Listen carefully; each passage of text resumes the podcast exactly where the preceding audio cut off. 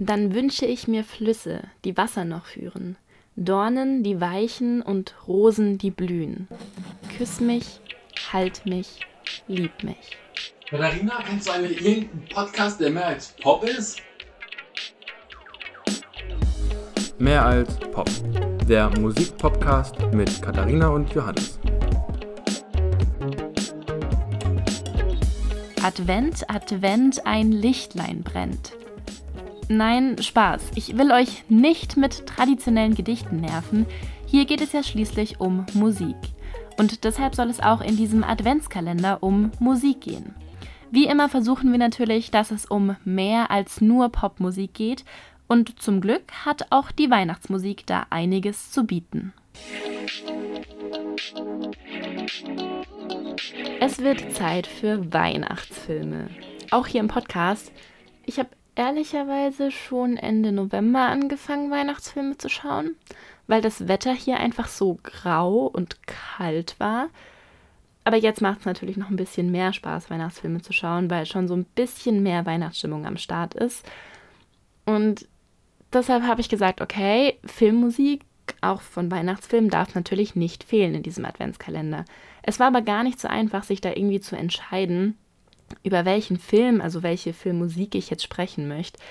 Es gibt einfach viel zu viele Weihnachtsfilme. Und dann muss man sich ja auch noch entscheiden, ob man jetzt irgendeinen Klassiker nimmt oder irgendeine coole neue Weihnachtsserie. Gar nicht so einfach. Aber ich habe mich entschieden und zwar für einen meiner liebsten Weihnachtsfilme, Drei Haselnüsse für Aschenbrödel. Und das ist ja eigentlich gar kein typischer Weihnachtsfilm. Also Weihnachten kommt in diesem Film nicht mal vor. Und trotzdem gehört dieser Film in das Vorweihnachtsprogramm des deutschen Fernsehs. Klar, man hat so diese Winterlandschaft, man hat ganz viel Schnee und auch so diese Wunder der drei Haselnüsse. Aber trotzdem, wieso genau gehört dieser Film so sehr zu Weihnachten? Davor aber erstmal ein paar Fakten zum Film. Der wurde im Jahr 1973 produziert und zwar gemeinschaftlich von der Tschechoslowakei und der DDR. Und wie schon gesagt, es ist kein Weihnachtsfilm, sondern eben ein Märchenfilm. Also die Handlung basiert auf dem gleichnamigen Märchen einer tschechischen Schriftstellerin, deren Namen ich leider nicht aussprechen kann, und auch so ein bisschen auf Grimms Märchenerzählung Aschenputtel. Und für die, die den Film nicht kennen, erstmal eine große Empfehlung, schaut euch den bitte unbedingt an, aber einmal die Handlung ganz grob zusammengefasst. Der Vater von Aschenbrödel stirbt, Stiefmutter und Töchter erniedrigen sie total, nutzen sie aus. Das Einzige, was sie von ihrem Vater noch irgendwie übrig hat, was noch ihr gehört, ist ihr Pferd Nikolaus und ihre Eule Rosalie.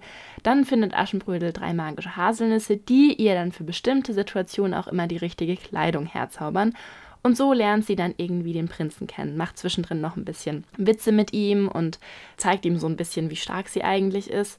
Und der Rest dürfte dann aber eigentlich allen bekannt sein. Das ist dann nämlich so wie bei Cinderella und Aschenputtel und überhaupt. Sie geht auf den Ball, sie verliert ihren Schuh, der Prinz geht rum und probiert bei allen Mädels, ob der Schuh passt. Und zum Schluss findet er seine Aschenbrödel und es gibt ein Happy End. Der Film hatte seine Premiere im Kino am 1. November 1973 in der Tschechoslowakei, im März des darauffolgenden Jahres dann in der, in der DDR und dann im Dezember 1974 in Westdeutschland im Kino. Und da kommen wir Weihnachten ja schon ein Stückchen näher. Wieso der aber ins Fernsehen gehört an Weihnachten, erklärt dann erst der erste Ausstrahlungstermin im westdeutschen Fernsehen und der war nämlich am 26. Dezember 1975. Und da ist dann diese Verbindung zu Weihnachten. Und jetzt ist es ja wirklich so, also es gibt in der Vorweihnachtszeit irgendwie mindestens sieben oder acht Sendetermine auf unterschiedlichen Ländern und Listen, die Ende November gepostet werden mit den unterschiedlichen Sendern und Sendeterminen. Und ja, ich habe mir so eine Liste vielleicht auch abgespeichert. Ich habe nämlich im letzten Jahr verpasst, den Film zu sehen irgendwie ging es an mir vorbei. Aber dieses Jahr passiert mir das nicht nochmal. Dieses Jahr möchte ich nämlich sogar eine Vorstellung mit Live-Musik gehen. Also Daumen drücken, dass Corona das noch erlaubt. Und wenn wir schon bei der Musik sind, die wurde komponiert von Karel Svoboda. Und der hat tatsächlich nicht nur für Drei Haselnüsse für Aschenbrödel die Musik komponiert, sondern auch für ganz viele bekannte Zeichentrickserien. Das wusste ich auch nicht, aber das sind so die ganzen Zeichentrickserien aus meiner Kindheit. Vicky, Biene Maya, Pinocchio, Nils Holgersson, kennt man ja auch alle. Und die Musik von Drei Haselnüsse für Aschenbrödel wurde dann im Film gespielt vom Sinfonieorchester Prag.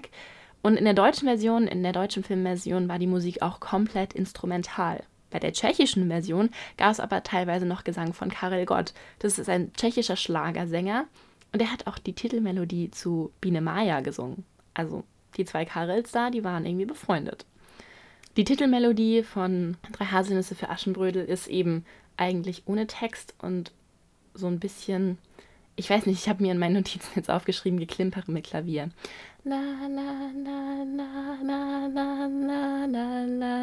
Also eine super einfache Melodie und dann dahinter halt so laufende Dreiklangsbrechung im Klavier mit so ein bisschen Glöckchen und so. Es hat mich dann etwas überrascht, als ich gelesen habe, dass 2018 eine englischsprachige Version mit Text gemacht wurde, die dann natürlich auch ins Deutsch übersetzt wurde. Und da heißt das Lied dann Küss mich, halt mich, lieb mich.